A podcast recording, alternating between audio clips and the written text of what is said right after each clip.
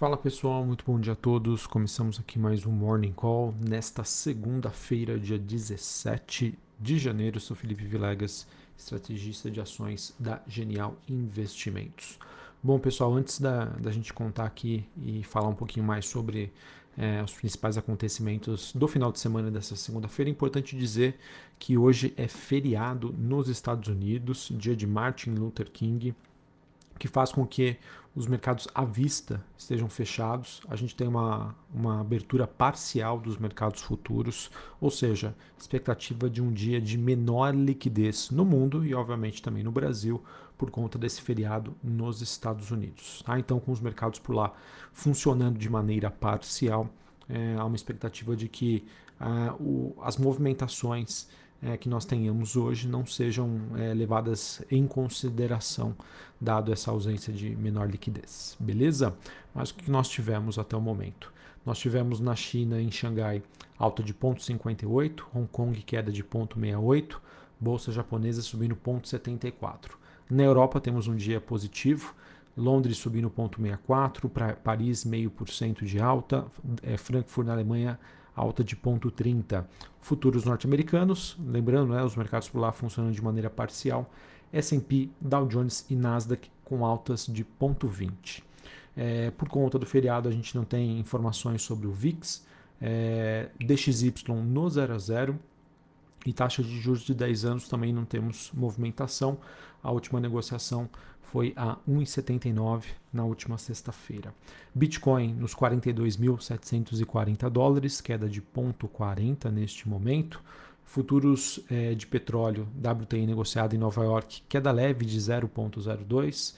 É, o Brent, que é o contrato negociado em Londres, queda de 0,22, gás natural subindo 0,21, metais industriais negociados na Bolsa de Londres, cobre caindo 0,5%, níquel caindo 0,79 e minério de ferro negociado é, na China teve mais um dia de baixa. E eu come, queria começar falando, pessoal, um pouquinho sobre China.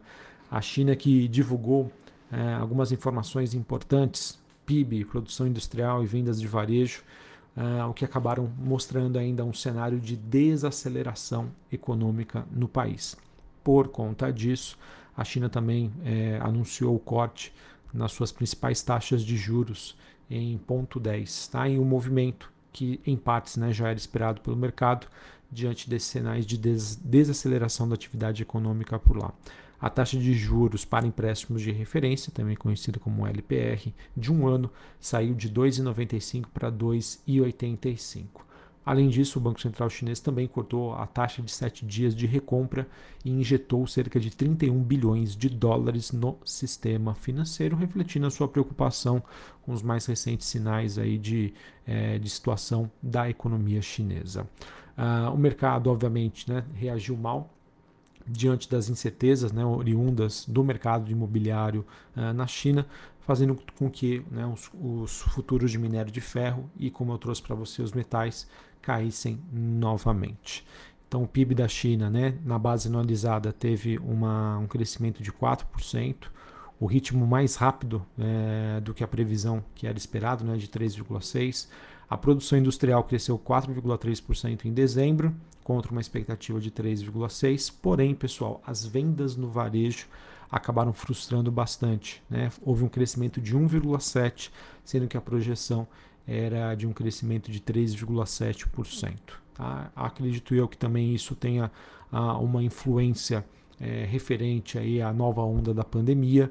É, a gente vem comentando aqui com vocês que a China vem adotando né, uma política de casos zero e isso já começa aí a ter os, ter os seus efeitos sobre o nível de atividade por lá. Tá? Então vamos acompanhar.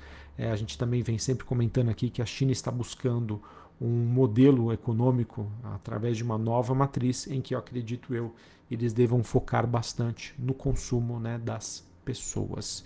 Assim, pessoal, se a China, eu acredito, né, continuar nesse ritmo, ou seja, nesse modus operantes é, que aconteceu aí, principalmente no segundo semestre de 2021, ela deve entregar um crescimento estruturalmente mais baixo nos próximos anos, algo que já, inclusive, né, foi sinalizado pelas autoridades chinesas. E vai ser importante então a gente entender como vai se dar os próximos passos de atuação do governo chinês, do Banco Central eh, chinês, para tentar evitar alguma aceleração adicional. E assim, pessoal, eu vejo que como acontece em todo mundo, né, há um risco né, que o mercado já começa a precificar de um erro de política monetária que possa levar aí a China a cenários mais negativos e acredito que isso deva ser monitorado. Né, vejam é, o que é interessante, né? a gente teve por conta da pandemia é, os bancos centrais globais, né, inclusive aqui no Brasil, atuando né, de maneira a tentar amenizar e suavizar os impactos das economias. Né? E isso foi feito através da injeção de liquidez, injeção de estímulos, é, para que você tenha né, efeitos menores sobre o processo do fato das pessoas terem ficado em casa.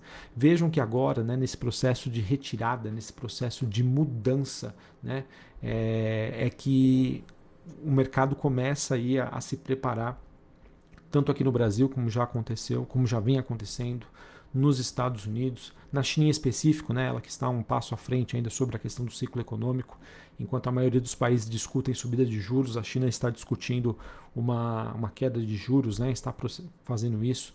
Mas vejam que, passado a pandemia, passado tudo que foi feito aí nos últimos anos pelos principais bancos centrais, tudo que está sendo feito agora gera um ponto de interrogação por parte do mercado, investidores, sobre o que está sendo feito hoje é, seria o correto? É a maneira com que uh, um Banco Central deve é, estar operando? Enfim, eu acho que to são todos os questionamentos que fazem com que 2022 seja um ano bastante desafiador para a gente entender como vai ser esse processo de nível de atividade econômica e também sobre as políticas dos principais bancos centrais, certinho?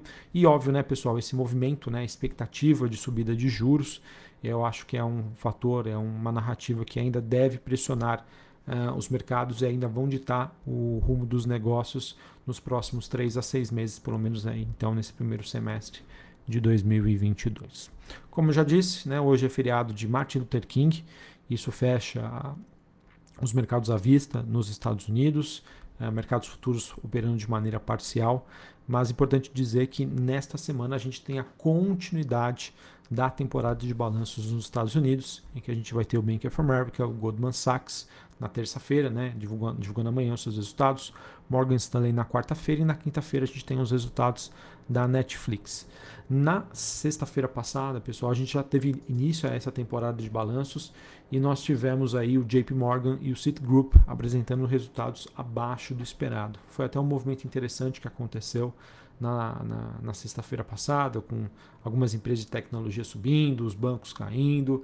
Mas, enfim, eu acho que vai ser interessante também a gente acompanhar a situação da economia americana. Tá? Há uma expectativa de desaceleração frente a 2021 é, mas entender como vai se dar esse processo e sobre os possíveis efeitos que a inflação já estaria causando na economia americana, principalmente na ordem de confiança do consumidor, eu acho que é algo interessante que a gente deve monitorar. Até semana passada estava com uma expectativa né, de que a economia americana é, seria, estaria um pouco mais resiliente né, do que outras praças, outros, outras economias globais, mas com os dados que foram apresentados na semana passada, eu acho que esse ponto merece a nossa atenção e que a gente deve acompanhar como isso vai se dar daqui para frente, principalmente agora com todo mundo sendo impactado aí pela, por essa nova variante né, da Covid-19, a Omicron. Tá? Então vai ser importante a gente acompanhar os resultados da temporada de balanços, se isso está é, prejudicando as margens é, de lucratividade das empresas, né, ou seja, a capacidade das empresas em repassar esse custo para o consumidor final. E outro ponto né, que também segue sendo bastante questionado pelo mercado é o nível de preço das ações nos Estados Unidos, tá? com muitas delas né, já, já sendo negociadas a múltiplos é, estratosféricos, o que acaba gerando então uma certa cautela. Importante dizer, pessoal, nem todas as empresas têm essa característica. Tá? Existem sim muitas oportunidades, mas acho que é importante dizer que o investidor precisa ser bastante seletivo dentro aí desse processo de escolhas, caso ele queira se expor ao mercado americano. Tá? Acredito sim que vai ter crescimento, mas comece a ter uma dúvida sobre a qualidade de como isso vai acontecer, então acredito que isso a gente deva monitorar. Aqui no Brasil, pessoal, a gente vai ter uma semana importante em que nós temos a expectativa aí de algumas manifestações em relação a aumentos né, para servidores públicos. Ainda há uma discussão ainda no governo sobre esse tema que pressiona a, a questão, né, as contas públicas, a situação fiscal do país, que acaba sendo, digamos, um ponto negativo e algo que nos impactou muito no segundo semestre de 2021. Mas ao mesmo tempo, pessoal, acho que eu fiquei bastante feliz e contente com o movimento que aconteceu na bolsa brasileira na semana passada, em que a bolsa brasileira se destacou frente a outras bolsas globais e eu consegui ver aí um movimento que acabou não sendo único exclusivamente das grandes empresas, né, das blue chips, mas isso também aconteceu em, com algumas empresas de menor capitalização, mostrando que aos poucos né, o mercado voltando aí a olhar fundamentos, voltando a olhar preços. Eu acho que isso foi super importante para entender que aos poucos né, o investidor talvez já esteja voltando aí, olhando para o mercado brasileiro com um olhar aí de um pouco mais de oportunidade, olhando para os preços que nós temos hoje. Muito cedo, obviamente, para a gente dizer que ah, agora a dinâmica vai mudar, agora teremos né, uma, um novo Ibovespa. Acho que é muito cedo para a gente falar disso, mas pelo menos fiquei contente é, de ver aí que o mercado é, deixou de lado um pouco né, aquele modus de sair a qualquer preço, vender a qualquer preço, depois eu vejo o que eu faço para ir realmente aí atrás das oportunidades. Tá? Isso ficou bastante claro com esse destoamento que aconteceu da Bolsa Brasileira de outras bolsas globais e pelo fato também de que na semana passada nós tivemos a divulgação de dados é, negativos né, em relação à economia brasileira e que mesmo assim não foram suficientes para bater aí os investidores tá, e os preços dos ativos. Para esta segunda-feira, pessoal, a gente tem às 8 horas da manhã dados de inflação, IGP-10 e IPC. Às 8h25 a gente tem a divulgação da pesquisa Focus, com as expectativas dos principais economistas em relação a PIB, juros, câmbio, entre outros indicadores econômicos. Às 9 horas da manhã a gente tem o famoso IBCBR, que é um índice de atividade econômica calculado pelo Banco Central, que serve como uma proxy para o PIB brasileiro. Às 11h30 da manhã a gente tem o BC atuando com contratos de swap cambial para rolagem, algo que ele vem fazendo no, na, nas últimas semanas. 3 horas da tarde, balança comercial semanal. Nos Estados Unidos não temos é, a divulgação de indicadores por conta do feriado por lá. Beleza? É, bom, acho que é isso, pessoal, que eu tinha para passar para vocês. É, vamos ficar aí, então atentos né, a, nessa semana aí sobre como vão evoluir né, essa dinâmica, com temporada de balanços nos Estados Unidos, investidor é, começando a questionar a real situação da economia americana. É, vamos ficar de olho também em China, nesse processo aí de quem sabe, né, ser mais incisiva no mercado. E aqui no Brasil, como vai se dar essa dinâmica, né? Se o mercado vai realmente olhar para a narrativa das dificuldades que nós teremos para 2022 sobre eleições, juros nos Estados Unidos, ou se o realmente preço vai começar a fazer a diferença. E eu acredito que o fato de nós na semana passada tivemos aí a divulgação de várias prévias operacionais das empresas e que isso de certa maneira contribuiu é, para essa melhor percepção. Quem sabe com o início da temporada de balanços aqui no Brasil a gente consiga aí novamente é, ter esse efeito positivo da realidade realmente sendo precificada aqui para o mercado, muito mais do que o medo. Um abraço a todos, uma ótima segunda-feira, uma ótima semana e até mais. Valeu!